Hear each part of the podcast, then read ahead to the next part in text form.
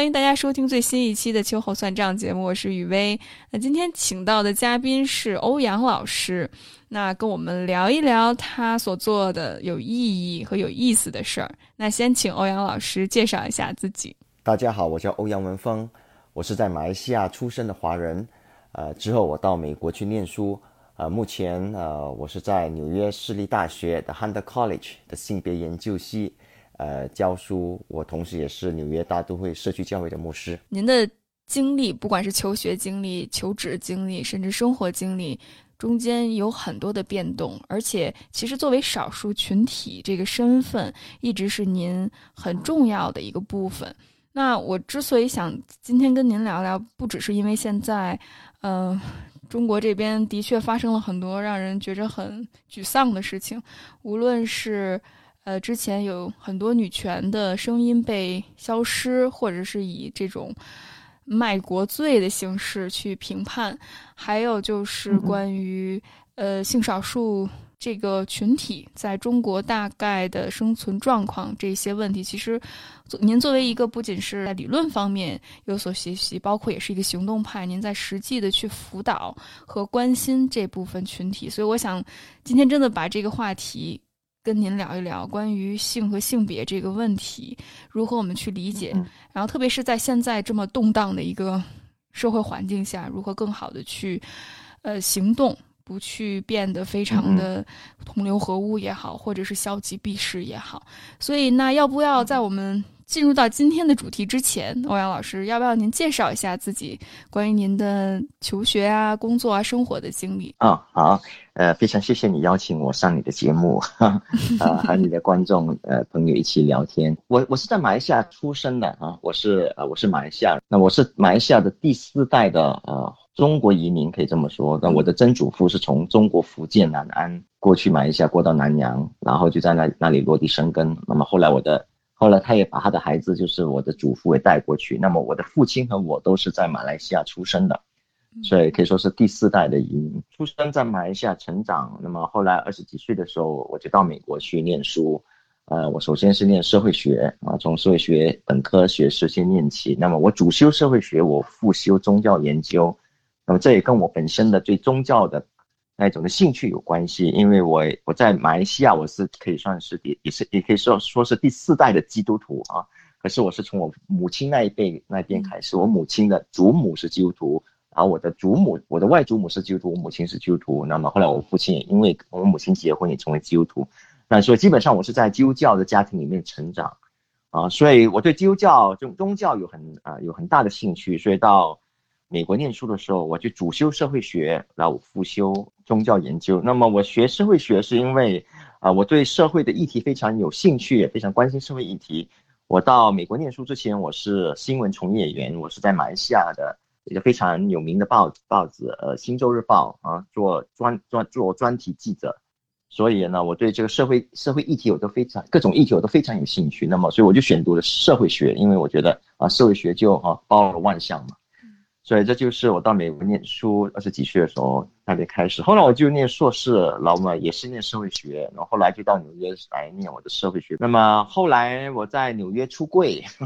啊，然后我就呃，我就去念神学啊，一直一直一直以来神学也是宗教，基督教也是我的兴趣，就去念了神学硕士，然后再到波士顿大学去念我的神学博士学位。那么后来呃，二零零七年的时候，我就在纽约的大都会社区教会，是全球最大的一个同性恋组织，也是一个基督教会啊，呃呃从。被安利为牧师，那么那那个时候我开始我已经在在纽约这里开始教书了啊，我主要是教性别研究，因为我的呃社会学呃的关关怀点也是性别研究、种族关系、库尔理论这方面的东西。那么我的神学的博士论文也是跟库尔神学有关系，所以就很自然的啊，我就教社会学，从社会学的角度去教性别研究，然后从宗教的角度去探讨。呃，每个不同的宗教啊，对性别和性的那种的观点和看法，那么，所以这基本上就是啊，我我的我的学习背景。听起来是一个特别有趣、特别丰富的一个经历，而且包括之前和欧阳老师聊天，包括现在听您现在重新叙述一遍自己的经历，我都觉着您似乎一直是处于一个少数派，就是在一个好像非常主流的群体里面是以那个少数派。比如在马来西亚的那个环境下，可能华人他本身就不是一个非常主流的群体。然后您去了美国读书，作为一个华裔，然后您在修社会学，同时又修神学。那神学可能对于很多传统的基督徒来说，呃，性少数或者是同性恋这个问题本身是一个禁忌的话题，甚至是被定定性成为一种罪，所以也不是一个非常主流。到最后，您又把这些非常少数东西交杂在一起，然后您从事这方面的工作，我觉着真的很有意思。那您感受是什么样的呢？作为一个少数群体 呀，我我觉得对，我觉得你你说的一点都不错。那我现在回想起你说的倒是真的，我就一直是处于边缘。那我觉得我都是社会的边缘人啊，在马来西亚，华裔是是少数，而且是在种族主义的关系都是被欺压的啊。那么在马来西亚呃的社会，然后主要是伊斯兰宗教，那所以基督徒也是少数。后来到了美国，成为亚裔也是少数。那么后来呃，我我学习的。啊，我学习的神学，呃，神学库尔库尔神学也是刚冒起不久的，也算是一个也一个边缘的神学课题哈。那么当然现在逐渐的走走进主流里面，可是还是始终还是一个属于少数人谈论的议题。那么甚至我现在教书的大学纽约市立大学 City University of New York。那我在他的那个的女性和性别研究部 研究系里面做教书，那么这个系呢，之前只不过是一个 program，还不成还不成系哦，是两大概是在三年前才变成一个 department，才变成一个系的，这也是一个刚兴起的一个系。那纽约市立大学是一个可以说是美国最大的呃什么城市大学的一个的系统，我们一共有二十五个校区啊，那么。只有我的那那那一个大学 Hunter College 啊，呃，是是唯一一个有这个女性和性别研究系的啊，所以所以连我教书的地方也是算是一个边缘的系啊。对，呃，所以这的确，我觉得那么，可是我非常享受这样的一种的呃一种的一个的身份和地位。我觉得，呃，这这种的这种的处境让我让我能够观看主流，因为我不在主流嘛。你身在你身在庐山，你就不是庐山真面目。啊，很多时候，当我们身在主主流的时候，我们反而对主流很很多东西我们看不清啊，所以这个这个社会的大环境我们看不清。可是作为一个边缘人呢，我我我们就可以，我们我们我们就可以观望这一些的时候，就就看得能够相对的清晰一些。所以，我我个人我不在乎我是边缘啊，当然边缘啊也也有一些吃亏的地方，可是我觉得对对我来讲真没有关系啊，对一个对一个。喜欢学术研究啊，喜欢追求知识的人来说，我觉得边缘是一个非常有利的位置。嗯嗯，您提到这一点很有意思，因为我们想到边缘人，感觉都是处于一个非常不利的位置。但您说到，其实您很享受作为一个边缘人，而且这个边缘的视角能够帮助您更好的认识整个主流。那您觉着作为一个边缘人，您有享受到什么样的优势呢？呃，我想所谓的优势嘛，我会要挂号起来。那个优势肯定不是说社会的福利啊，或者是呃这个社会对你的那种的崇拜啊，或者是尊敬啊这一方面，而是一种个人生命的清醒啊。嗯，我的我的生命，我的心灵可以保持一种的清一种高度的清醒。呃，因为做一个边缘，然后你你我很多时候我们我们不可能呃得得到太多人的那种的拥护，那么。而且很多时候呢，在某一方面是要挣扎的生存的，所以对生命会特别的敏感，啊，我觉得这个对我来说，对我来说，我觉得对很多知识分子来说也是一样，就是这种对生命的敏感，对灵魂的清醒啊，是我们一直想要追求的东西。那么这个边缘的位置哈，那我就相对轻，相对容易的去追求这种的境界，啊，如果他是，如果如果这个一个人是。他是白人，又是男人啊，又是有钱的，呃，中产阶级以上的，因为在美国的社会哈，那么他很多时候，他要追求这种思想的清晰和清醒啊，那种那种对生命的那种清醒啊，那就就相对困难了。所以，所以，呃，因因，所以我觉得对我来讲哈，对对一个对一个呃，作为对一个从事学术研究啊，对追求知识有兴趣的人来说，啊，我觉得这个是这是一个非常难得的一个的机会啊。所以我非常庆幸我是同性恋者。我常常说，如如果我如果我是异性恋的话，那么很有可能我也会反同的，我也我也很很可能也会无知。但是因为我是同性恋者哦，所以我就呃，我就怎么说？那我就对这种欺压的东西就非常的敏感，然后对自己的生命也非常敏感。那么，因为知道自己是同性恋者，因为知道自己与众不同，因为知道自己不可能被这个社会所支持，甚至这个社会如果认识你会对你充满敌意。那么，因此呢，很小的时候我们就会思考这个生命意义的问题。那么我活着是为了什么？啊，我为什么要活着？啊，所以这个身份让我能够很早的时候就就问自己这样的一个问题啊。虽然那个时候我还。还不完全认识自己是同性恋者，还不承认自己是同性恋者，可是知道自己是有一些不一样，对不对？所以这些都会让我去激发我去做一些对生命做一些，可以说是在我的和我同龄的朋友中中呢，我能够做一个相对有深度的思考。我我我经常听到很多我周围的朋友也好，或者是和我工作上的一些合作伙伴也好，大家说到这种清醒感，其实大家想到都是一种恐惧。我觉得，无论是去接受自己作为一个同性恋者也好，或者是离开一段不好的关系，甚至是去在父母面前去做自己，去脱离那种特有特权的生活，其实挺难的。你会失去很多，特别是刚才您说到的那种社会的认可、社会的福利。但是这个过程其实需要很大的勇气和力量。那您到底是经历一个什么样的过程，才能够慢慢接受自己？同时，您愿意去选择这种生命的清醒和灵魂的敏感？哇，这个，哇，这个要说的很，这个就很长的故事。我基本上是这样。那我从小在基督教的家庭长大。那么基督教在马来西亚是一九七零年出生的啊，一九七零年。所以那个时候，马来西亚根本就根本没有了。七零年代、八零年代，甚至九零年代都没有谈论同性恋啊，对这个课题完全是不谈的、不提的。那么我常常说，那个时候唯一能够接触到的这个在报章上能够接触到同性恋三个字的，就是就是都是一个都是有关负面的新闻，哪一个怪叔叔在厕所里面、公厕里面做了些什么事情，对不对？都是这些非非常污名化、非常负面的那种的新闻。所以我在这种，然后在国我我们的国家马来西亚呢，还有那个干交和口交刑事罪，然后一旦被判罪名成立，可以监禁二十年。这个是个承继英国的旧法。那么英国我们马来西亚曾经是被英国殖民过嘛，所以英国一九五七年的时候已经废掉了这个法了。可是马来西亚在一九五七年独立，然后还保留这个法。其中一个原因就是因为马来西亚社会基本上还是个保守的社会，然后还有呃很多保守的穆斯林。啊，这个都是宗教的关系，所以在这种情况之下，整个社会华人的文化不需要有伤无后为大，然后在这种呃法律上要监禁你，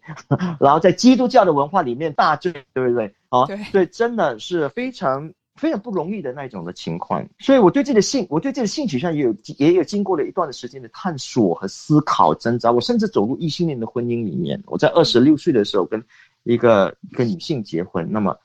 那么当然，我那个时候跟他结婚的时候，很多人说啊，那你是不是也是骗婚？那我觉得我不是骗婚，因为我的情况是这样：我在还没有跟他在一起的时候，还没有跟他在一起成为成为呃男女朋友的时候，我就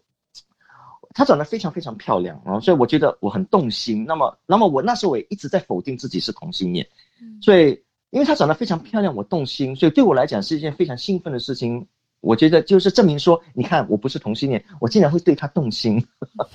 对不对？所以我就觉得我我非常兴奋，我觉得他是他几乎是一个神上上天派来的天使，要拯救我脱离同性恋的，啊！可是我也知道说，我不能够利用他啊，来来来来完成我脱离同性恋的这个的这个的任务或者使命。所以在我还没有跟他第一次交往的时候，我就很坦白的跟他说，我说。呃，我曾经跟男孩子发生过性关系，哈，我觉得这是错的。我觉得如果我要跟他走下去，呃，一起经历，一一起开展我们的未来，那么他有必要知道我的过去，我有这个道德的义务啊，要尽量坦白。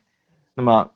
所以那个时候是我说这句话，是我能够能力做到最大的坦白了啊，因为因为连我自己，我没有说我是同性恋，我甚至说我不是同性恋，因为那个时候连我自己都认为自己不是同性恋，因为按照基督教教导啊。每个人都是异性恋的，生来都是异性恋，这是神的旨意，神创造的旨意，每个人都是异性恋，所以你不是同性恋，你只不过是个堕落的异性恋者而已。对，所以那个时候对同性恋根本就没有正确的认识。那么，所以我就跟他坦白之后，我就问他，你愿不愿意跟我走下去？那么，那么他当然对，也对同性恋没有什么认识，他他也喜欢我，他就说可以啊，不然我们就是那那都已经是过去，那不如我们现在就。开始先做男女朋友开始，所以我们就做了非常要好的男女朋友。后来三年后我们就结婚了，啊，当然结了婚之后，后来就来到美国念书，我念社会学，他念心理学，所以我们大家对对这个同性恋呢的认识呢，就就一下子就哈有了很一个很新的那种的那种的发展啊，那种的学习。那么再加上我们很实际的婚姻生活的关系啊，是让我们真让我让我和包括他都真正的认识到啊，呃。我真的是一个同性恋，我跟他的关系非常要好啊，只不过是就只是他常常总是觉得说，他常常会问我这个问题啊，为什么我们像知己不像夫妻？那么当然那个时候我并没有说，我其实我知道为什么，可是我没有勇气说出来呢。然后一直一个一直到拖到了二零零一年、零二年的时候，到美国到纽约去念社会学博士的时候，啊，我终于才鼓起勇气来说啊，我想那是因为我是同性恋者，啊，那么。那么当然，他也说对的，我也知道。那当然，我也问他为什么你不说？他说：“他说我要等你说。”啊，所以所以后来我们就呃，我们就在一种非常呃，怎么说？就我非常喜欢他。我是我常常说，我不会再对任何一个女孩子有我对她这样的感情和感觉了。啊，虽然我不是异性恋者，虽然我对她的爱不是不是异性恋的爱。可是啊，再也没有任何一个女孩子会令我产生这种感觉。我也我常对我的朋友说，最认识我的人恐怕就是他，而我也敢说，最认识他的人恐怕也是我啊。后来我们选择离婚，就二零零五年的时候选择离婚。我觉得那个那是一个生命非常无奈的一件事情。呃，我们离婚是因为我们真的深爱对方啊，因为他认为说你是个同性恋者，你应该过你自己应该过过你应该过的生活啊。那么。那我更没有理由不让他走，不让他离开，因为他应该追求，呃，属于他真正属于他的爱情，他应该呃找到一个能够真正以异性恋的爱去全副的异性恋的爱去爱他的男人。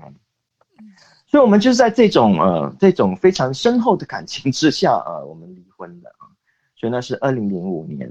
后来我在二零零六年的时候，我就写了一本书，叫做《现在是以后了吗》，就写自己的。作为一个同性恋者的心路历程，我的故事，因为我觉得，嗯，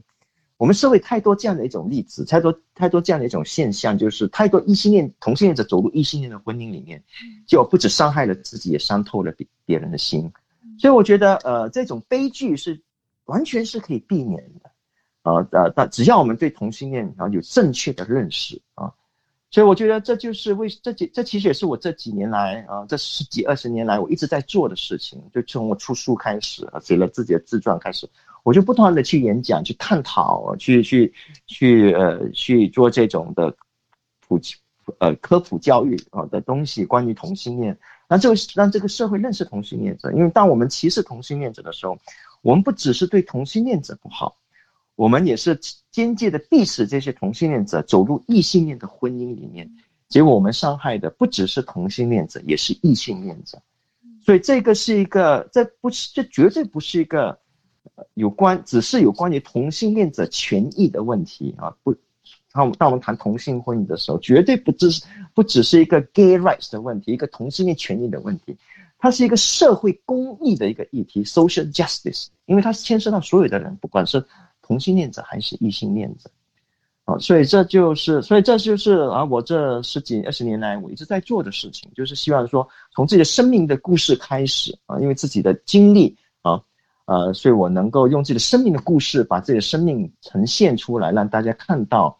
哎，我觉得很多时候当我们在谈同性恋的时候，都是把它看到的是一个议题，嗯啊，他们看到的不是一个生命啊，其实。这是一个生命啊，这是许许多多活生生的生命，不管是同性恋者还是同妻啊，都是生命在我们面前啊。它所以它不是一个辩论、纯粹辩论的议题，或是哲学思辨的一个的一个的议题啊，它是一个涉及生命的一个的一个的一个的一个的现实的呃现实的一个社会议题，所以所以我觉得呃作为一个知识分子啊，我觉得我有这个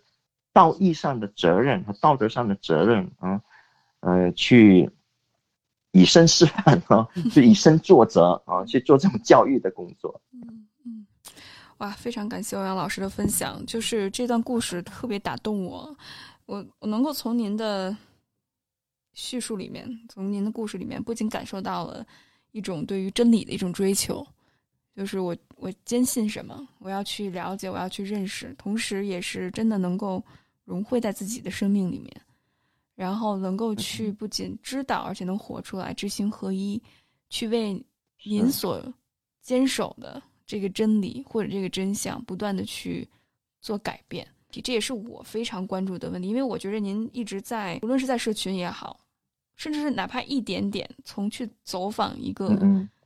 弟兄姊妹，或者是一个少数群体的这些人，从每一个一点一滴开始做起，您一直都是孜孜不倦，那么富有热情去再去行动。那很多时候，我周围，包括我自己也好。就是我今天也是觉得特别沮丧吧，就整个大环境也好，气压也好，我有的时候会放眼整个大的环境，看到一些负面的新闻报道，或者是一些最近在发生的对于少数族裔、少数群体的这种权益的攻击也好，我会觉得有一种特别大的无力感。那您一直作为一个少，当您经历的这一切是什么，让您一直保持这种热情和行动力呢？啊我想，呃，宗教信仰对我来讲是非常重要。这个信仰，当然，我觉得宗教是一个信仰，信仰不一定是宗教。呃，我觉得人人都应该有信仰，不一定人人都需要有宗教啊。那么，我觉得我的最大信仰就是因为爱。那比方，而且我经历这个爱，那么当然，基督宗教特别强调爱。那么，在我生命里面，我经历了很多的爱。我的前妻对我的爱，啊，他让我，他让我去追求属于我的幸福。那么也因为他对我的爱也感动了我，所以我觉得是他的爱激励了我，所以我觉得为什么我要我要走出来去去让人家知道我是同性恋者，让人家知道我的经历，然后希望能够帮助大家，就是因为我从我前前妻的身上，我真的是希望所有的女孩子真的都能够在她们最美丽的时候遇见真正爱她们的人，啊，不应该再有像我们这样的一种的悲剧出现，啊，所以我觉得我就有一种这样的一种的，因为爱的激励，对他的爱，呃，对。众生的爱，对这个世界的爱，对这个社会的爱啊，所以鼓励我愿意把自己抛去抛，把自己抛向这个社会啊。虽然这个社会有时候对我们充满敌意啊，可是我觉得人生短短几十年呢没有关系啊。最重要的是，我我们怎么活才能够活得有意义，活得有价值啊？我觉得爱给我们人生充满了意义和价值啊。所以我觉得这是这可以说是我呃。我这几年来不断不断在从事做这些同运也好，性别运动也好啊，呃，这方面工作的那个最大动力，就是就是对爱的信仰。嗯，那那您觉着，您从前妻身上也好，或者是从信仰里面得到的这种呃滋养也好，那这个爱到底是什么呢？我觉得爱其实这这个是一个很大的课题。那么 我对我来讲，就是爱就是我觉得圣经有一句就说的特别啊，就爱是不求自己的益处啊。当你爱的时候，你可以原谅；当你爱的时候，你不会去计算，你不会去计较，因为它不是它不是一门生意，它不是交易啊。所以你愿意付出啊，你愿意付出，你愿意你愿意你愿意去冒险啊，你愿意付出，你愿意去冒险。啊，你不，你不，你不追求自己的好处，不谋算自己的利益，啊，所以，呃，是当当你深爱的时候，你就会知道，啊，你我我觉得，我觉得爱是一个很难用言语表述的，啊，也很难证明的，啊，很多人说你要怎么证明神的存在？我说我不能证明神的存在，就好像我不能证明爱的存在。我解剖你的身体，我看你的爱在你的心里面呢，还是你的肺里面呢，还是在你的肝里面，还是在你的脑脑脑脑里面？我找不到爱的。可是你深爱的时候，你知道啊，你知道爱是真实的啊，你知道爱是真实的，爱可以令你心痛，爱可以令你失眠，对不对啊？爱可以令你流泪，所以我觉得这个是真实的。那么这个，我觉得这爱是这个爱是这个世界上是宇宙最大的力量啊。呃，许多做社会工作的、做社会运动的，他们能够如此的抛头露面啊，甚至明知道啊，要面对死亡啊的威胁，他还是。决然毅然的这样的走出去做自己认为应该做的事，不管是马丁路德金啊，中国以前的发展才开始的时候，新中国开始的时候，都是因为这爱的信仰，对不对？都是不计较个人的利益的，这是对这个民族的爱，对老百姓的爱，对这个社会的爱，对这个世界的爱。所以这个是个最大的力量啊！爱的力量比恨的力量更大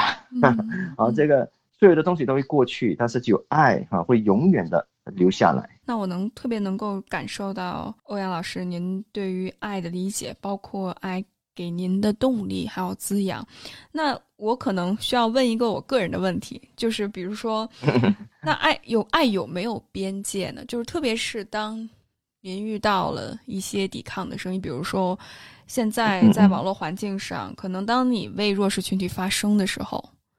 比如说为女性、为性少数。发声可能您您就会面临着被禁言，然后被集体的围攻，甚至会有一些那些阴谋论说说什么叛国呀，或者是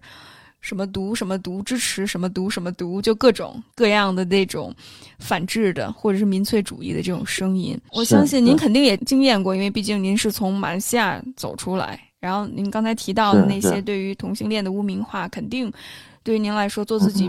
需要面临很多现实的一些恐惧，包括我看您的那本书里面，让我很打动我的就是您提到了一个故事，应该是您乌干达的有一个朋友，他也是一个呃同志运动的一个同运的一个，嗯，因为去帮助或者是呼吁一些权益，不幸的牺牲了，所以可能我我知道，可能很多听众听到这儿就觉着，嗯。呀，您是学校老师，或者是说这些话，肯定是处于一个非常有特权的位置上。您没有经历过那些大风大浪，您也没有经历过现在这些不好的政治环境。但我想，比如说您经历过什么挑战，或者是面对过什么样的恐惧，让您觉着，呃，也感觉似乎下一步走不下去了。您又是 如何能够突破这些的呢？我想听听您您的故事。那坦白说，我我觉得这个很多时候跟我们的观点有关系，跟我们的心态有关系。我觉得跟现实没有必然的关系。所以，我我我我觉得恐惧啊，恐惧是一种一种的心理的一种的作用。有时现实不一不一定真的是那么的危险，但是因为你怕啊，对不对？你就觉得特别的危险。对。所以，如果你不怕的话，那么来说就没什么事啊，就没有什么事。当然也不是完全没事，可是就不是那种说。熬不过去的那种情况啊，所以基本上我我我我我的人是比较比较积极的，也比较乐观乐观的。那么乐观的意思就是，也不是说我不知道这个社会的险人心的险恶，而是我总是看正面的东西。我觉得所有的事情，这这当然这跟信仰也有关系。然后是信仰，就是我相信一切都有最好的安排啊。所有社会生生命中一些不幸的事情啊。对我来讲，生命中真的没有什么是真正的不幸的事，所有的事情哈，只要我们坚持理想、坚持爱啊，最后都能够从中发发展出一些好的东西出来，啊，所以如果你要我举出我生命中危险的东西，那我真的是很难举出来，因为我真的从来就不带着这种的眼眼镜去看这个世界的东西，不去寻找危险，对不对？那如果你真的问我啊？真的是要我勉强举一个例子，那么如果勉强举的，或许可能还是，比如说二零一二零一二年吧。二我在二零一一年在美国结婚，那纽约通过了这个同性婚姻，所以我就在美国结婚。呃，这那么结婚之后，那么后来当然记者就访问啦，很多人就知道啦。那那时候我刚好在香港推我的另外一本书，呃，那么香港的美联社的记者来访问我，啊，就问起这个婚姻。合法化的事，问我想做什么，我就说我要结婚。我后来，他他本来是要反问那本书的，结果后来就临走前的这一问了这个问题，就这句临走前的这句话反而就成了头头条新闻。后来在马来西亚，因为他是美联社嘛，所以是后来马来西亚的各大报哈啊，甚至东南亚的报章也都报道了这这这一则这这这一件事情。那么后来我后来我从香港离开离开香港，之后到马来西亚的时候，马来西亚记者就。就就马上来问我说，哎，你有什么计划？我说我要结婚。他说会不会在马来西亚，呃办喜宴呢？我就说会啊，我我我明年回来，我明年回来办喜宴。那么那时候马来西亚政府就大吵大闹，那些官员就说啊，你回来我们就抓你，我们有我们有这个呃，我们我们叫做三七七 A 和 B，就是口交干交是刑事税的 那种法律啊，就专对付同性恋的哦，我们有这个法律，反正就就又有很多这种威胁啊。那么他那么当然很多同志。也有很多马来西亚人就带这种观望的态度，说看他敢不敢回来，看他会不会回来做这件事啊。反正我就说我就回来，我说呃请客吃饭是我的是我的权利，我要请我的朋友吃饭不行吗？所以我就后来第二年我就真的回来了，我就我们就宴宴开二十六席，请了两百六十个人，啊，然后就呃就成了，当然也成，但这个是这也不是公开的宴会，是真的是。朋友请，然后有有请柬的啊，也不是说谁要来就来那种公开的。可是因为呃，我毕竟也是公众人士嘛，因为我是作家写了几本书，那么呃，所以他们都大家都把这个新闻当做大新闻来报道。所以那时候当然有些人会很怕啦，就呃，当然也有些人不敢来。那么当然，可是我朋友都来了。那么当然他们最担心的还是我啊，还是担心还是我。那么当然有几个律师朋友就告诉我说，他说如果是一些极端宗教分子来来来。来搞乱、来杀人、来侵、来来做些什么事情，我们可以我们可以去报警啊！我可以我们可以帮你报警，我们都准备好。但是如果是政府来、警察来，那我们就不能做什么了啊！所以你考虑好了吗？我这 我律师人权朋友对我说：“我说呃没问题啊，都我都没问题。你呃你们就做，如果是真的是政府来，你们就好，你们都有手机嘛，就拍下来，然后就报道这件事情了。”让人家知道，啊，呃，他因为他真的也不能做什么了嘛，对不对？啊，可是所以大家都很担心我哈，可是我还是我还是坚持要办这场的婚宴。所以，如果可是我那时候你问我那，你问我那时候怕不怕？我根本就没有想到怕的问题，我只是我只是想到说我应该做一个正确的事情啊，从来没有一个同性恋者敢如此光明正大的走出来。可是我觉得我就要向这个社会、这个世界示范啊。我们的生命是有尊严的生命啊，呃，我们的生命是一个有尊严的生命。你可以逮捕我，你可以监禁我，你甚至可以杀害我，你不可能毁灭我的爱情，因为我的爱情是根植于我灵魂的自身处，是任何武器和权势都到达不了的地方。所以，我觉得我要向这个社会宣示这一点啊，我们可以勇敢的爱，如果我们决定要去爱，因为爱可以使我们勇敢，而是，然后你多勇敢啊，你你你爱的有多深，你就有多勇敢。那么你有多勇敢，你就有多自由，啊，我觉得我们要追求的是一个真正自由的生命，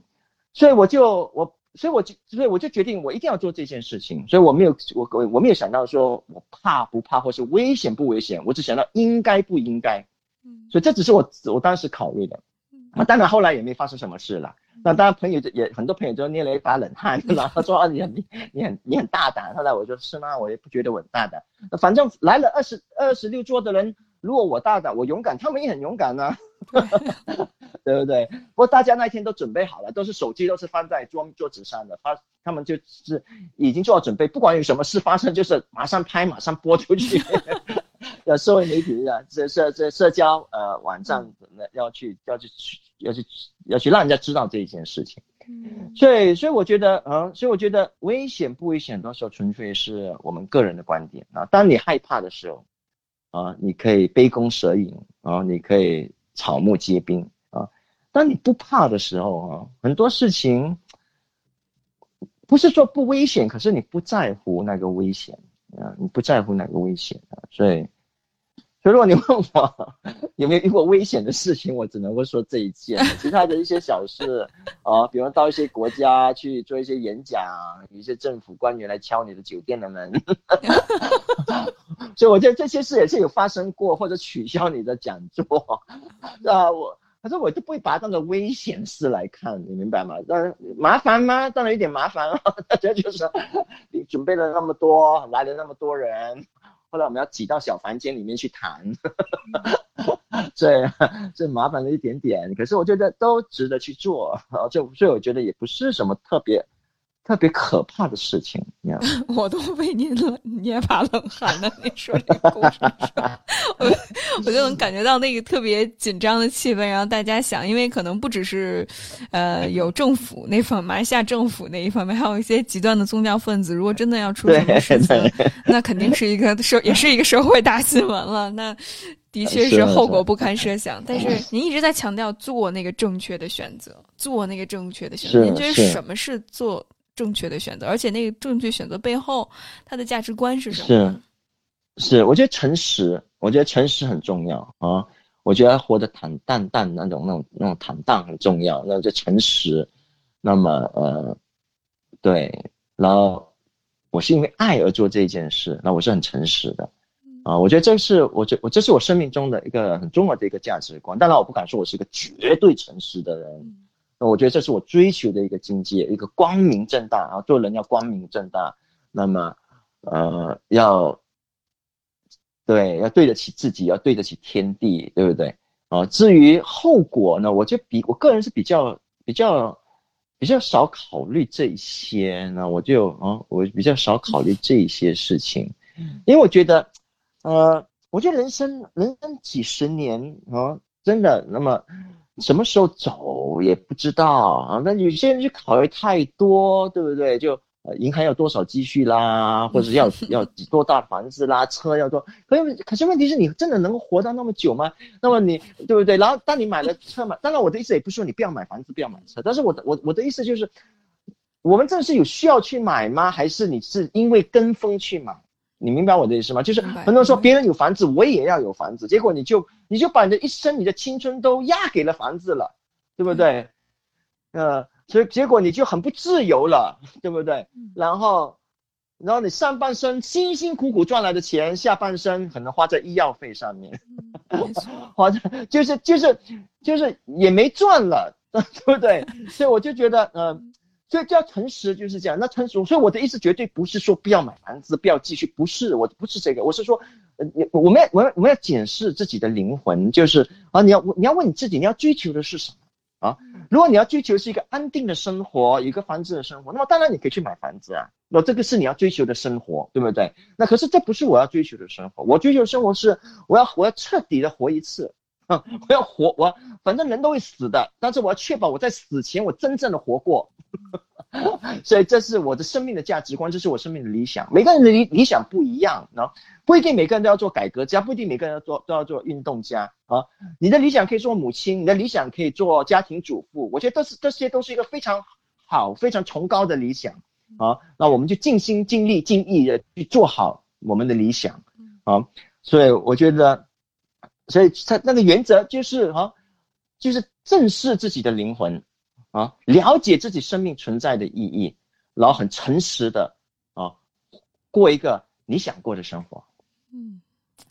这一点特别打动我，欧阳老师。这也是我觉着，嗯，我观察到周围虽然现在有这么多不如意的事情，但我周围有依然有一群坚持自己，像您一样坚持自己做自己，不仅是考虑自己的生活。而去考虑更多的其他人的生命是如何，如何更好的去关怀社会，如何能够把这种刚才您提到所有宝贵的这种价值观，比如诚实、爱、真实、公平、公益、人生的意义、灵魂的清醒这些价值能够活出来，就不只是我在高高在上在说，然后做一些批判，然后做一些非常消极的评判，我同时能够积极的去改变，去做一些事情，所以这。这说到这一点，我就特别想请教您一下，就是我们刚才当然提到了这些很好的理念，但是如何能够落地？就是比如说，您在您的经历里面，如何能够有技巧和策略性的去做一些改变，同时就像您说的，又有自己的生活，又保存自己，同时又能够去关怀社会，您有什么技巧和策略可以分享的吗？呀。那我当然我我我我可以分享我的经验，可是我我我不能说我的经验是一个指南哈，是一个指导，因为我觉得每个人生命都不一样哈。当然，但我我可以提出我的一些生命经验，或许大家可以去思考，然后找出一些原则。那我觉得原则才是我们要把保持把把持住的东西，而不是方法啊，方法可以因人而异啊。所以我觉得，呃，如果说谈要我谈原则的话，我怎么做这些的话，我觉得其中一个很重要就是要努力的去生活啊，就是我有梦想，我有理想，可是我必须要有资源，对不对？那我从小在一个非常贫困、贫贫穷的家庭长大，我家是穷的不得了的那一种啊。我父亲，我父亲只有一辆只有一辆自行车。那么在马来西亚哈，我那个年代八零年代、九零年代啊，我我的朋友当中。每个父亲至少不是有，至少都有没有汽车都有一个摩，你们叫摩托车吗？对，呃，在中国呃都有摩托车的。我我没有，我不知道有那一个朋友的父亲只有一辆自行车的。可是这就是我们家的情况，所以呃，所以我是在一个非常贫困的这个家庭长大，所以一切都要真的要靠自己去努力啊。所以我怎么能够到美国念书？我没有花我我念了五个学位，没有花过母亲的一分钱，我都是拿奖学金，对不对？可是我都非我是非常努力的去做一些事情，我我不是一种非常努力用功读书的人，因为我我不我觉得学校八股文考试的 考试填鸭式的教育不适合我，所以我的成绩呢还可以啊，是中上，可是不是那种非常好的那一种啊，所以这种从这种从中上成绩是不可能拿到奖学金出国的啊，可是可是当我在。做做做记者的时候，我我我我做记者的时候，我就非常努力的去去去读书，去写新闻啊，去写评论啊，结果我就拿了，我在三年里面拿拿了所有国家级的文学奖和新闻奖，其中一个最大的还是一九九六年的全国最佳新闻从业员奖。那那我我我我我相信我是有史以来年纪最轻的，可能到今天还没有人突破。我的我的二十二十二十六岁 还没有突破，还没有还没有人突破这个情况，而且我是我是我在工作第二年的时候就拿这个奖啊，因为我非常勤奋的去工作，我除了我除了写我分内我分内应该写的新闻报道和新闻呃专题，我还写我还写了很多的评论啊，都是我自己自己啊呃自己去自己不断的读书，不断的去创作，不断的去写。所以，我因为这样子，所以我我的公司呃报报馆才给我的一笔奖学金到美国来念书，嗯啊，然后在美国念书的时候，同样的我也非常的勤奋去做一些的研究，然后去哈呃，所以我觉得这个努力对我来讲是很重要。我们很多时候太多人有很有很崇高的理想啊，对，可是我们不愿意不愿意去努力，不愿意付代价啊。你就是梦想啊，梦想你要做这个，梦想你要做那，梦想你要去要去念。去去去念法学院，去念医学院，可是可是你不愿意去努力，对不对？啊，所以我的意思就是努力，那是一个原则。不管不管你要做什么，你都要努力的，因为这个是一个原则啊。就是说你的你的理想是成为百千万富翁、亿万富翁，那也是一个很好的理想来的啊。可是你也是要努力的。对不对？你也是要必须努力的啊，也是要必须节险呃节节俭啊，也不能够浪浪浪费金钱那可是该该花的，你去去愿意去花，愿意去投资，然后愿意去呃不该花的，你可以一分一分的收收下来，宁可自己吃少一些哦呃这这对不对？呃就是很多很多白手起家的起的那一些的呃大富豪都告诉我们这些故事嘛，他们是怎么样白手起家啊？啊，甚至已经已经是亿万富翁之后，他的生活还是啊不是那种挥霍无度的，对吧？所以我觉得这就是一种，不管你做什么，我们都要努力。就是，所以我们必须要看自己的领域是什么，然后就在自己的领域里面啊去努力，因为你必须要有这种资源，你才能够做事。你没有资源，你很难做事啊。所以，因为我是大学教授啊，所以我可以在寒假、暑假的时候啊，一年有四个月的寒假、暑假到亚洲各国去。去演讲啊啊，除因为除了这份工作，有哪一个工作还可以给你一年有四个月的假期去走去演讲，然后还还而且还能够有钱呢？对对不对？所以这个，所以所以我做这，可是你要做这份，你你就必须要念到博士啊，对不对？你要念博士念了十五年，我十五年念了，我三个我五个学位念了十五年，有多少人愿意去用十五年的时间去念书做穷学生，对不对？我完全不在意做一个穷学生啊，我到现在还是穷啊，我都不在意 啊，我只要能够能够有地方住，有的有的吃，我我就觉得人生非常幸福了，然后做自己喜欢做的事情，对吧？所以所以这就是努力，不管你做什么，你都要去努力，然后去去继去继续你的我去继续呃我们的资源，然后赚到我们的资源，然后那么啊。那那么你念的书，你才有话语权嘛，对对对，你你也有话语权嘛，然后话语权也是一个资源嘛，对吗？所以这些都是一个资源嘛。我是我是一个牧师，是一个神学家，那么那么我那么我说话那那个那个的呃那话语权呢也跟一般的人不一样，对不对？啊，可是这些都是必须要付代价的啊，他从他都不是从天而降的，对不对？啊，所以这就是呃，所以如果你要问我啊，我我想这就是我个人的经历啊。那我而且我也看在别人身上的确看到了很多这样的一些情况啊。呃，大家大家都非常努力用心的在做他们想要做的事情。嗯，这一点我也非常认同。刚才欧阳老师说到，呃，不管是努力生活也好，积累资源，在自己的领域里面去努力，然后过一个节俭的生活。包括您从其实很多成功人士上，虽然可能价值观不一样，您的目标并不是积累更多的财富，但我能够感受到您从不同。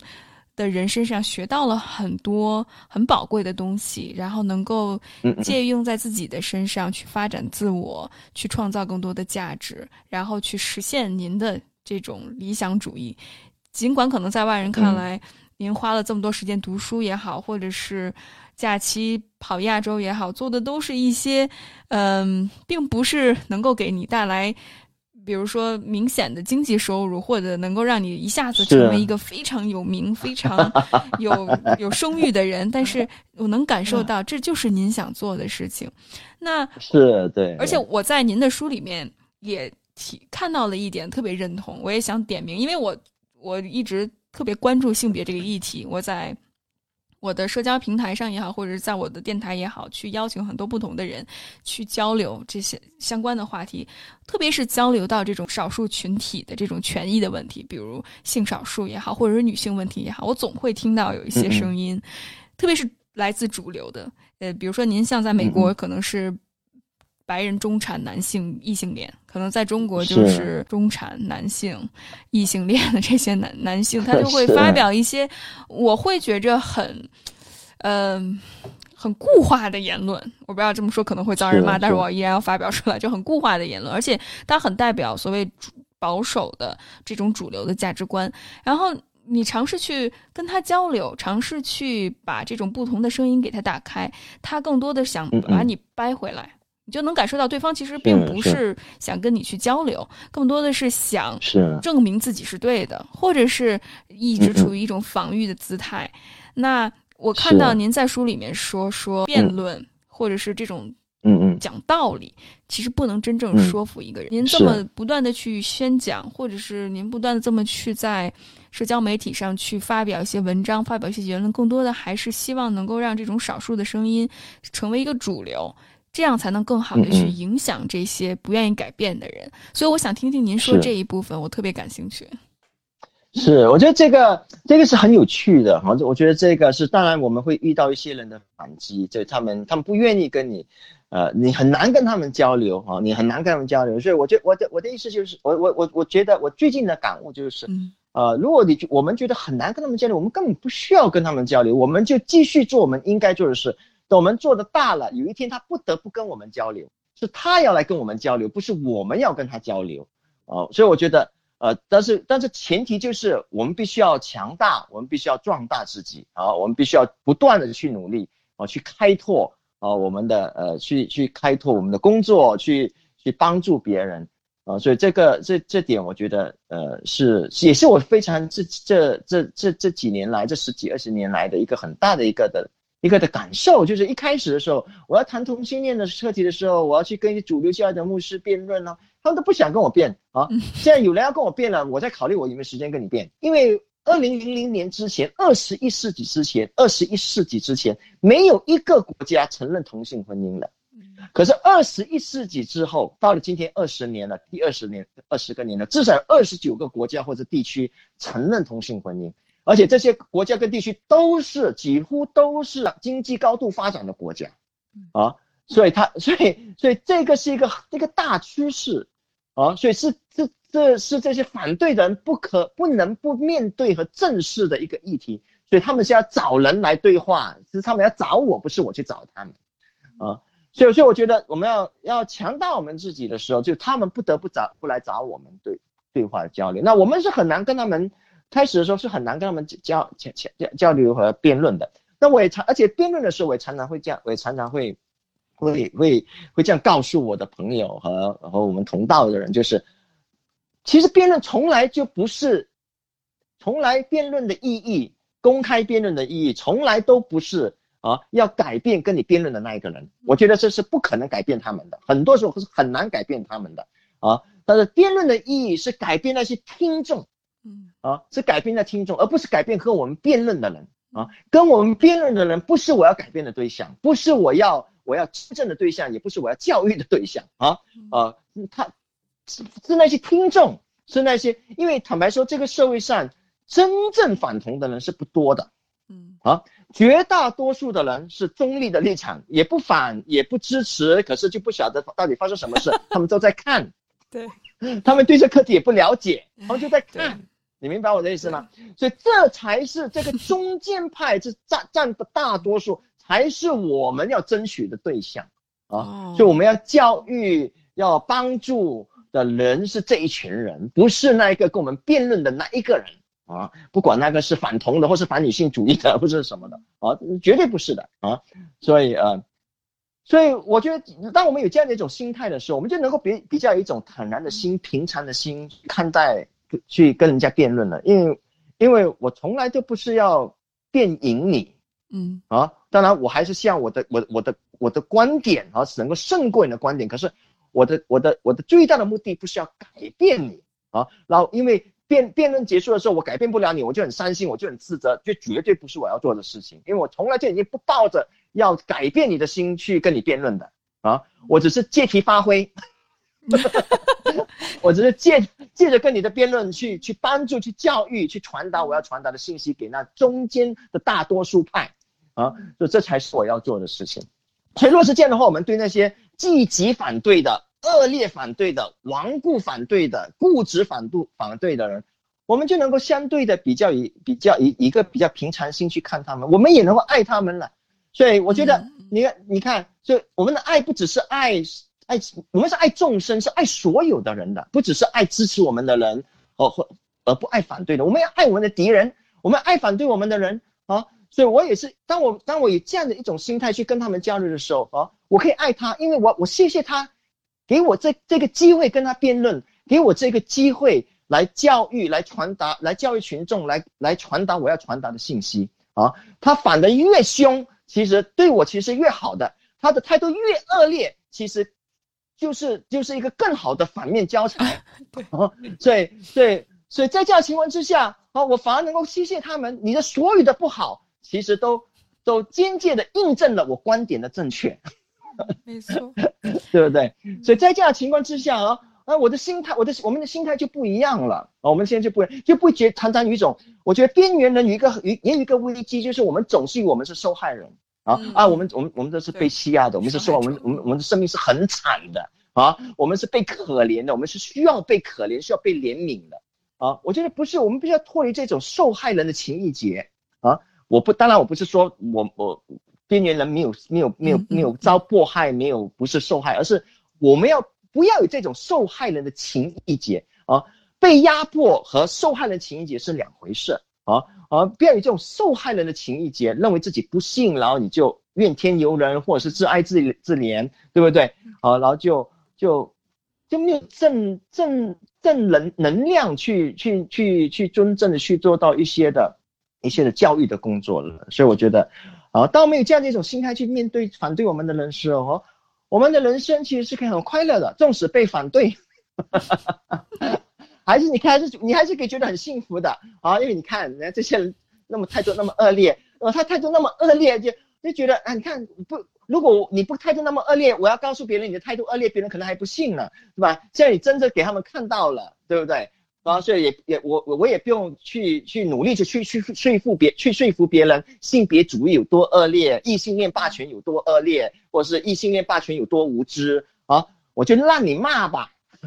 你骂的越凶，其实越好，对不对？所以，所以在这样的情况之下，你反而会一种感谢他的心了，对吗？所以，呃，我觉得结果我们的整个心态就不一样了，我们的人生也因此也会不一样了。哇，您等于完全把这个所谓弱势群体的这个呃怎么怎么说呢？这个这个这个位置一下子翻过来了，就是可能我们看到弱势群体的这个位置，感觉是一个特别。刚才您说到受害者也好，或者被压迫的人也好，一直是处于这个。然后您一翻，就发现哦，原来其实你作为一个弱势群体，首先您刚才提到了一开始提到的那一点，就是您对呃社会有更敏锐的认识。有一种旁观者清的态度，这个特别的重要。所以其实你会更认清社会，更认清自己的现实，所以更有意义，更有动力的去追求人生的意义。然后同时您也说到了，其实这是大势所趋，所以有幸我们参与到这个过程里面，更应该抓住好这个机会，然后去发声。其实，嗯。反倒是我会觉着，的确，越是处在一个弱势的地位，当看这个世界的时候，越觉得特别的奇怪。而且我在最近，我也在反思我自己。这时候，欧阳老师，我想跟您分享，就是我发我会发现，当对方去反对我，特别是我都能感受到，比如说对方的逻辑也好，或者是他的价值观也好问题，甚至是比如说他的想法非常的单一，但是。很很遗憾，就是我自己也在想，我是不是有的时候也有自己的嫉妒心在？就是为什么那些说的那么一般、那么盲目自信的人，他们的声音会被 被听到？有的时候我也会，我我自己做播客，我也会有说，哇，说我的我们的内容做的这么精彩，我们的嘉宾这么丰富的经历，这么棒，为什么大家没有人听？对，虽虽然我们的听众也不少了，但是但是我会觉得遗憾。呃，后来我就在自我反思，我在想。那是不是我其实还是有期待，有一种幻想，就是主流能够接纳我们，我就可以不去自己通过努力，就像您说的一样，呃，去摆脱这种被压迫的境地。去讨好特权的人，所以我能够成为那种特权阶级，而不是自己去努力一点一点开拓自己的前方的道路。所以这也是我自己最近看到自己的这些期待也好，或者是内心的一些幻想也好被打破。所以刚才您说到的这种受害者和被压迫是两码事儿，然后要去自己去看到未来的那个。方向大势所趋，这样的话才能够有这种远景，然后你能才能够加入到这种变革的这个潮流里面，成为一个弄潮儿和可能去维护一个已经残喘。快要衰落的一个体制也好，或者是一个价值观也好，去成为他们，我觉得还更更愿意去成为一个创造者也好，或者是一个变革者也好，我觉得这更有感觉，更让我兴奋和激动。所以非常感谢呃欧阳老师您分享这一部分。我不知道您有什么想回应的吗？呃，我觉得你说的很不错。我觉得我我我觉得你你是一个非常敏感的人，你非常敏感于自己的那那种内心的。那一些的感觉，或者是敏感于内心的动向啊，我觉得这种的反省是很重要的。真的，很多时候我们我们自己本身也要也要做很多的这种的自省的工作，反躬自省，对不对？很多时候我们其实也是也是一样的，类似就是希望一爆一爆而红，希望呃我急功近利，或者是啊一蹴而就，哦就就就对不对？其实。所以，当我们当我们了解做了这种生命的反省的时候，做很多这种生命反省的时候，也能够帮助我们对我对其他的人有，包括我们的敌人有更大的爱。就是因为当我们做这种反省的时候，我们我我们也会发现，其实我们跟他们差不多一样的 啊，只不过是因为位置不同，换了一个位置，所以我们啊，我们就好像变成比较比较高的，比较站在高道道德的高位了，对不对？其实。其实我们的本质的那种的思想，其实非常非常类似的，对吗？啊，所以我们千万也要提醒自己，千万不要换了位置就换了换了脑袋，对不对？所以，所以如果我们了解，我们其实都差不多一样，好，结果，所以我们对对对做错事的人，我们就能够有像就能够有那种怜悯之心，因为不是，呃呃，不是我比你好，而是我没有你坏的机会，嗯嗯。你明白我的意思吗？啊，比方说川普啊啊，我真的是开始的时候我们真的很受不了他，可是后来我就慢慢发现，我要怎么爱这个川普呢？啊，就后来我发现，你看他的成长背景，你看他整个成长环境，如果跟我换我，如果我我是在他的那一个情况，我甚至可以比他更恶劣，嗯，对不对？嗯，所以我之所以比他好，是因为我没有他坏的条件。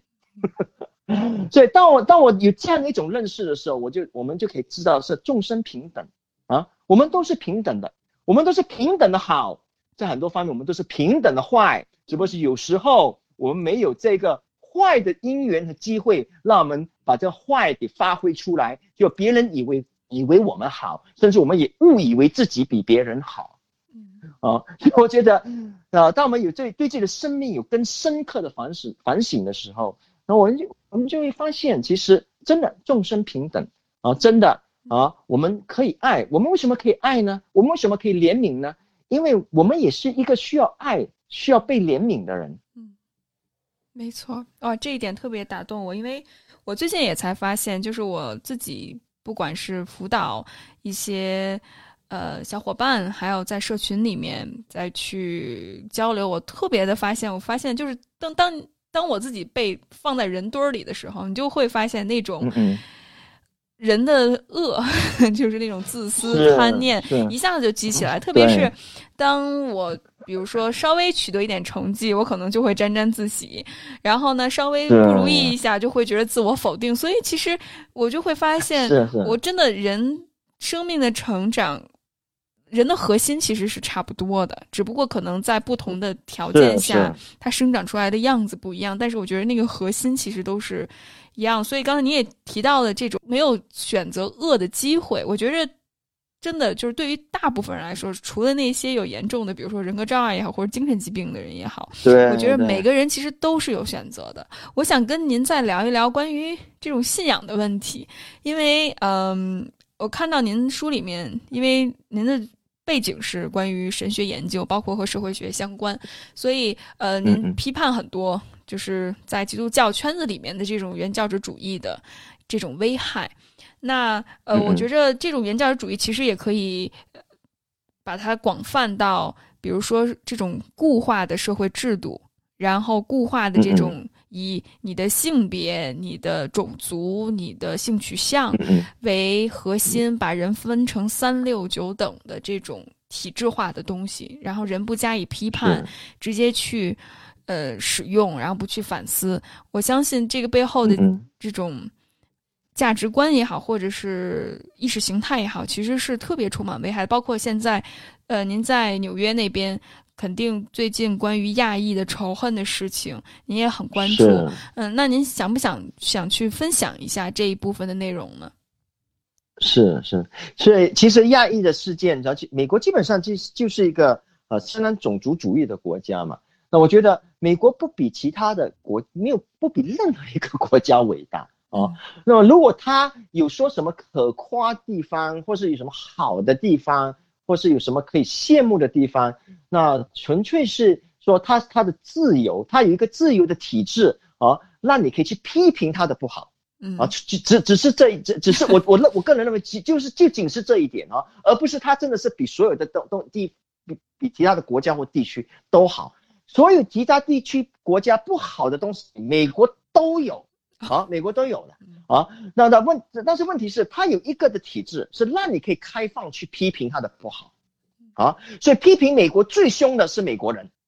坦白讲，批评美国最凶的是美国人。所有要批评美国的其他的国家，都要用美国学者的资料来批评美国的。我不信他们有自己的研究中心，只是纯粹不看美国的资料，不看美国的研究资料来批评美国，没有的。他们都是用那些。非常具有批判性的美国学者的资料来批判美国的，啊，所以我觉得美国的如果它有任何伟大的地方，这就是它伟大的地方，不是它比其他国家都好，啊，而是啊或者比它比国家其他问题都少，绝对不是，它甚至有很多地方很多很多地方方面的问题是比其他国家的问题更严重的，比方说种族主义的问题啊，比方说宗教极端主义的问题啊，是比其他国家。的宗教种宗教问题、种族主义问题都都严重的啊！但但是美国一个体制就是确保言论自由啊、学术学术自由，让学者们可以对这些社会现象进行最深刻、最严厉的批自我批判啊！所以我觉得这个这个这个是一点。所以所以这亚裔的事件呢，批判亚裔这些其实一点都不奇怪的啊！美国一直以来就是这样，中国当中国。呃，在十几十九世纪，中国人第一次到来来不是不是第一次，就是第一次大批的来到美国的时候啊，为他们建造铁路、公路的时候，对不对？对，就是一种奴隶式的生活了。然后之后呢，啊，美国就通过了法律，啊，十年里面呃严禁任何中国人进入中国啊，就进入美国，这就是非常非常种族歧视的那那那那那个的政策啊。那么后来啊，常常都有这种亚裔被瞧不起啊，啊呃这这这种这种的现象。那么当然这一次会比较严重，就是因为他很出面了，就是打人了，殴打殴打七十多岁的老呃压抑妇人。而且不只是一一起事件、两起事件，对不对？或者是咒骂，在街上咒骂这些人，就是纯粹是刻板印象，对吗？那么这种刻板印象是所有人都有的问题啊。我我我记得当当中国开始有这个这个肺炎爆发在中国的时候，开始在呃应该是在一月的时候，对不对？大家一看到武汉人的时候，都会觉得，呃呃，我我朋友对，在我在看微信的时候，就发现很多人对武汉人都不不都不是那么，都说啊都是武汉人，都是武汉人，是吧？你就呃哦你是武汉来的，他说就觉得提心吊胆，是武汉来的就提心吊胆，对不对？所以跟美国的完那种心态完全一样的嘛，你是中国人，你是中国来的哈，甚至对不对？都这种这种的这种的刻板印象 stereotype 啊啊啊这种偏见。然后其实都是一样的，啊，都美国人没有比中国人好啊，呃，中国人也不比美国人强，也都也是也是一样，都是都是一都是一种哈一种有有一种异己啊，有一种异己区域之分的那种的情况出现，所以这些都是但但但当然最近因为这件事情的发生，所以就令到呃学术界啦、大学了，我们就好就特别要加强这一方这种种族主义的呃。这种威胁的那种的教育哈。啊，当然美国还有一般一一一小部分的人哈是不相信有种族主义的，美国还是有一些人是白人至上的啊，还是有这些人也是不少的。啊，所以这些社会议题都都都让我们啊不断的要讨论这些东西，所以就这也说明了一件事，就是社会运动从来不可能一蹴而就啊，你不要以为说的那个 civil right movement 在美国六十年代的那个的啊。那个民权运动啊，呃呃，黑人可以投票啦，黑人可以怎么样啦？结果就有了民权运动啦，结果我们就就结束了，呃，也就大功告成。五十年后还是有这些问题的，对不对？所以性别主义的问题也是一样，同性恋的议题也是一样。以后还以后以后全球都会有同性婚姻的，可是有了同性婚姻不代表没有人歧视同性恋者。还是会有人歧视同性恋者的啊啊！问题是这是一个小数呢，还是这是一个多数而已啊？所以我觉得，呃，我觉得当我们有这样的一种的心来看，看当我们对历史有认识、对历史有了解的时候，那我们也知道，我们也在做着，我们也在参与历史，做一些非常重要的一些的改革运动。可是我们也不会把自己看得过重啊，认为非有非在这一时代完成不可。啊，其实不，如果这个这个这个理想不在你这一个时代完成，不代表你的你的你你是失败的。那我常常说，呀，我不可能是压倒骆驼的恐同骆驼的最后一根稻草，可是我要确保我是压倒恐同骆驼的其中之一根稻草。因为最后一根稻草之所以能够压倒恐同骆驼，并不是。它这一根稻草，而是之前许许多多的稻草啊，所以如果能够做到最后一根稻草，那非常好。做不到，我的生我的生命还是成功的生命，因为我是压倒这恐同骆驼的其中之一根稻草。哦，所以当我们有这样的一种的对这种社会运动有这样的一种的看法的时候啊，我们就能够啊也能够相对的轻松的去做同志运动或者任何社会运动，而不会给自己太大的压力啊。只要一遇到挫折。我们就觉得，哎呀，真的是很失败，然后就，然后又埋怨，然后又什么啊？我觉得根本不必要啊！我们在只要我们做正正正在做正确的事，有一天这个理想终会落实，啊！然后当这个理想做落落实的时候，也不代表问题彻底解决。然后每一个人都需要追求他们属于自己的幸福啊，因为自己的幸福自己负责。我在这一代。做我这一为我这一代的人做我应该做的事，以后的人有他为他那一代的人要做的事和尽的责任，然后那一那一件事是不关我的事的。我如果我把那件事也拉进来，说啊，我要确保以后千世万代的人都永远幸福快乐，那我就很惨了，这 这个压力就非常大了，对不对？哦，所以我就我就做我这一代我能够为这一代的人做的事。啊，然后因为我自己的幸福，自己负责啊。所以未来一代的人有他们的幸福，要他们自己去负责，要他们自己去追求；有他们的错误，是要靠他们自己去纠误的，对不对？所以如果是这样子看的话，那么啊，我们就能够相对的轻松、积极、乐观啊的去做任何社会运动了。哇，这个态度真的是，虽然。欧阳老师说的非常云淡风轻，但这个中间那个度拿捏的，我相信肯定是几十年的这种探索，还有学习，甚至是去实践。我我真的觉着我很难拿捏到，就既不自命不凡，然后又不妄自菲薄，能够承担起自己的责任，然后去不断的几十年如一日的这么去前进，这么去努力的去创造。我自己现在还在 这个自命不凡和妄自菲薄中间在，跟坐过山车似的。其实我们都是，我们都在努力，我们都在努力。对对，我这一点特别打，但是特别打动我，就是作作为一个等于我是一个晚辈，在一个前辈身上看到这种可能性，您的这种积极的力量，还有不去，我觉得这是可能，因为呃，我觉得这是也是基督教对我很大的一个影响，就是。关于信，关于信的这个话题，刚才我们聊到爱，然后我们又聊到信，还有望。我觉得这种信望爱，其实这三个很大的理念，我觉着都是也非常影响的。我就很多时候那些看不到的，可能在我们这个时代看不到，但我们有信心，我们能够有一个远景，去努力去奋斗。我觉得这也是信仰。给予了我很大的支持和力量，也是我相信从您身上也看到了这种可能性。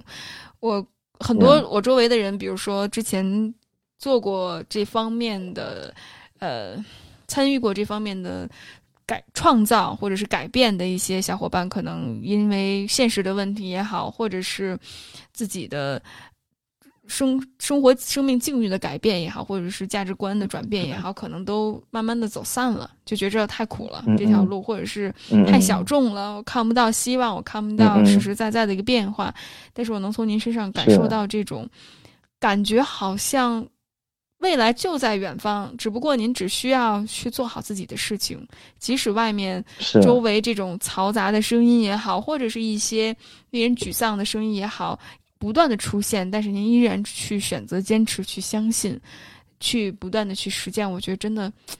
非常打动我。您的这个生命故事，嗯，其实我觉得我们都需要互相的学习。我觉得这个啊，人生就是一个学习的过程哈，人生是一个学习的过程，也是一个放下的过程啊。我们很多时候，我们有太多事情看不开，我们有太多事情啊，有太多的执着啊，就其实人生就是不断的放下，不断的放下，不断的放下，到最后哈。我们我们我们就最后不得不放下我们的生命啊！所以如果我们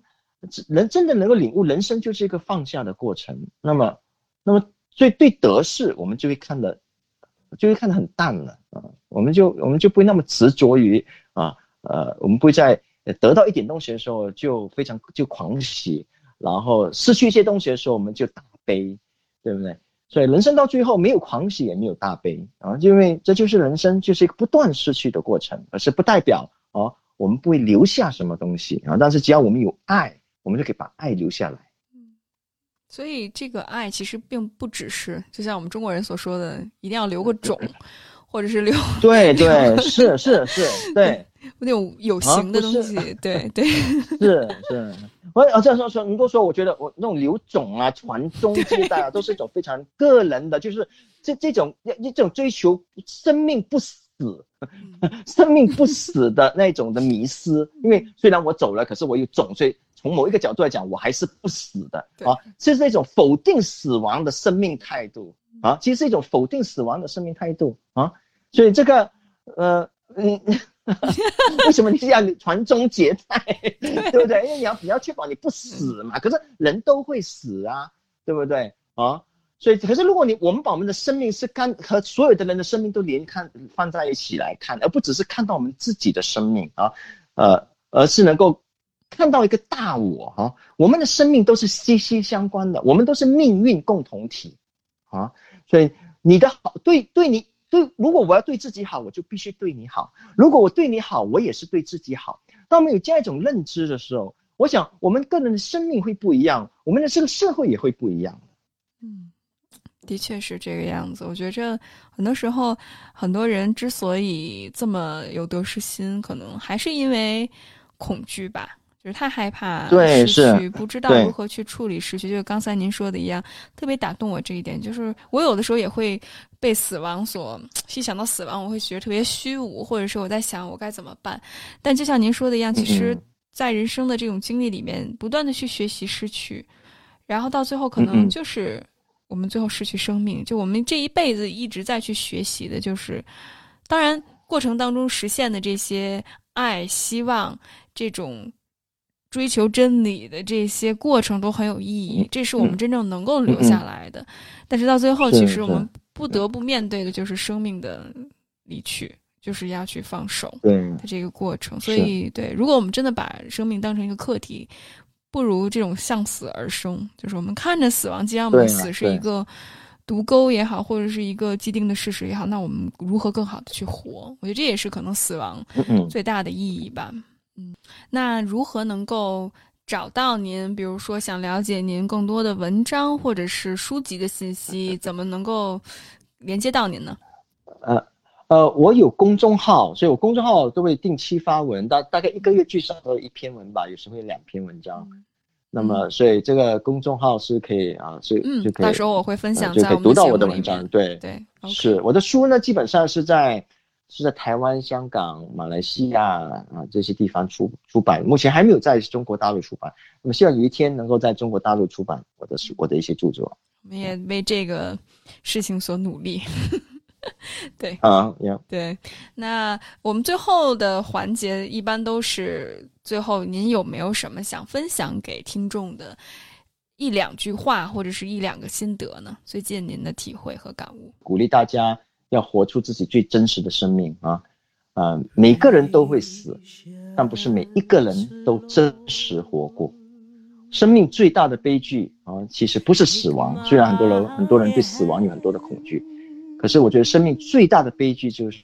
你在临死前忽然间发现你竟然还没有活过，而你现在就要死了。所以我觉得。如果能够对观众朋友说一句话，我就希望能够说这一句，就希望大家能够，呃，去尽我们最大的努力，啊，活出我们最真实的生命，不在乎别人怎，不在乎别人的评价，啊，只是活出自己最真实的生命，追求自己内心最真实的梦想。非常感谢欧阳老师今天的分享。